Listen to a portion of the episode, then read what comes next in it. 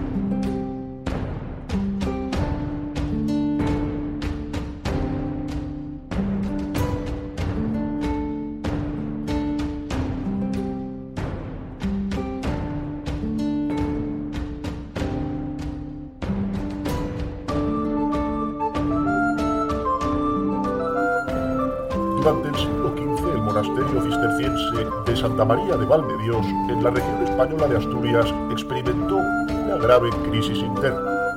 Una serie de choque de egos y rivalidades dentro de la comunidad monástica terminó generando una inestabilidad que salpicó a todo tipo de actores, desde la corona de Castilla hasta el papado, pasando por el obispado de Oviedo o la propia congregación cisterciense. El objetivo último de todos los implicados era lograr el cargo de abad y dirigir a placer el cenobio sin importar los oponentes que tuvieran dentro del mismo. Desde la década de 1490 el enfrentamiento aumentó de tanta intensidad que los orígenes de la crisis parecían ya lejanos, pero pese a todo se remontaban a una década atrás, cuando falleció el último abad que mantuvo cierto orden. Hoy, en Almas del Medievo, viajaremos a los entresijos más sucios de las luchas monásticas y de sus protagonistas, de los distintos argumentos legales que se utilizaban para obtener la dignidad abacial y también la intervención de poderes externos dentro de un cenobio, en este caso local, en el norte de España. Y para todo ello contamos, como suele ser siempre tradición en este programa, con la inestimable presencia de nuestro historiador de Albas del Medievo, Héctor Martín, licenciado en Humanidades, licenciado en Periodismo y un experto también en, en monasterios. Muy buenas, Héctor, pero mm, si se me permite la curiosidad, ¿por qué un convento, un monasterio medieval es un sitio mm, tan propicio para hallar eh, este tipo de trifulcas? Bueno, ayer y hoy, eh, como toda comunidad cerrada o semicerrada, obliga a la gente a vivir en común y eso genera problemas. Saludos a todos nuestros seguidores y bueno, sí, como en toda organización, como en una empresa, en una comunidad de vecinos, en una familia, estos son comportamientos claramente humanos que se pueden generalizar no solo a este monasterio en concreto, sino a muchos, pero hoy tenemos en el guion a este monasterio por la particularidad de cómo, de cómo se llevó a cabo todo el enfrentamiento que fue furibundo. Adelanto a los oyentes que es bastante furibundo y conocemos todos los detalles gracias a la documentación de la Cancillería del Rey, ¿no? de los reyes católicos en este caso que lo tenían lleno de papeles procedentes de este monasterio en concreto y que, bueno, quizás se convirtió durante varios años en un quebradero de cabeza para la corte de los reyes católicos, porque no paraban de llegar notificaciones de ese monasterio, de los conflictos que había en el mismo. Los reyes también veremos más tarde que intervinieron para intentar mediar y para intentar colocar a alguien de su cuerda, no adelanto acontecimientos. Y en este monasterio pues eh, había muchísimas eh, rivalidades, mucho, mucho choque de egos. Se llama Val de Dios, vaya nombre. Es que el nombre también a veces lo carga el diablo, ¿no? Si se me permite un poco la expresión, pero, pero sí.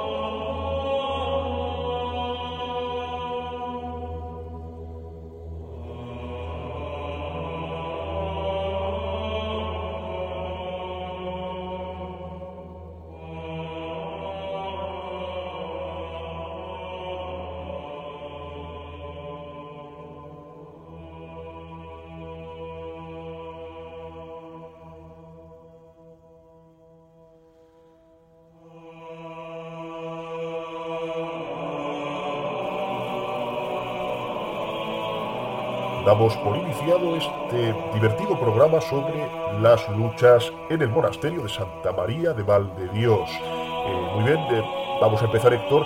Eh, ¿Por dónde podríamos empezar este caso, este caso de rivalidades, de conflicto interno en un monasterio? en el caso de Santa María de Valdedios, ¿dónde se ubica este monasterio? Bueno, pues por el principio, si te parece bien, yo creo que lo mejor es primero indicar a los oyentes que es un monasterio, creo que lo hemos dicho ya varias veces, es cisterciense, adjetivo importante a añadir en la descripción del monasterio, y es muy interesante porque hoy en día todavía se conserva y ves en ese monasterio cómo es la evolución arquitectónica medieval que va eh, durante tres siglos del siglo IX, más o menos finales del siglo IX, hasta inicios del siglo XIII, que es cuando se está edificando la última parte. Es decir, es un monasterio que, como muchos de los cenobios de la Edad Media, se construye por etapas. Es un monasterio que está en, Asturias, se funda en un, en un valle, igual que muchos monasterios, en un valle fértil, fácil para el cultivo, que se conocía desde antiguo como Bojes o Boides, y que era muy del gusto eh, de estos primeros monjes cistercienses que utilizarán con profusión el románico y que no por casualidad elegirán como nombre para el valle, Dios, que quiere decir... ¿Te está gustando este episodio? Hazte fan desde el botón apoyar del podcast de Nivos. Elige tu aportación y podrás escuchar este y el resto de sus episodios extra. Además, ayudarás a su productor a seguir creando contenido con la misma pasión y dedicación.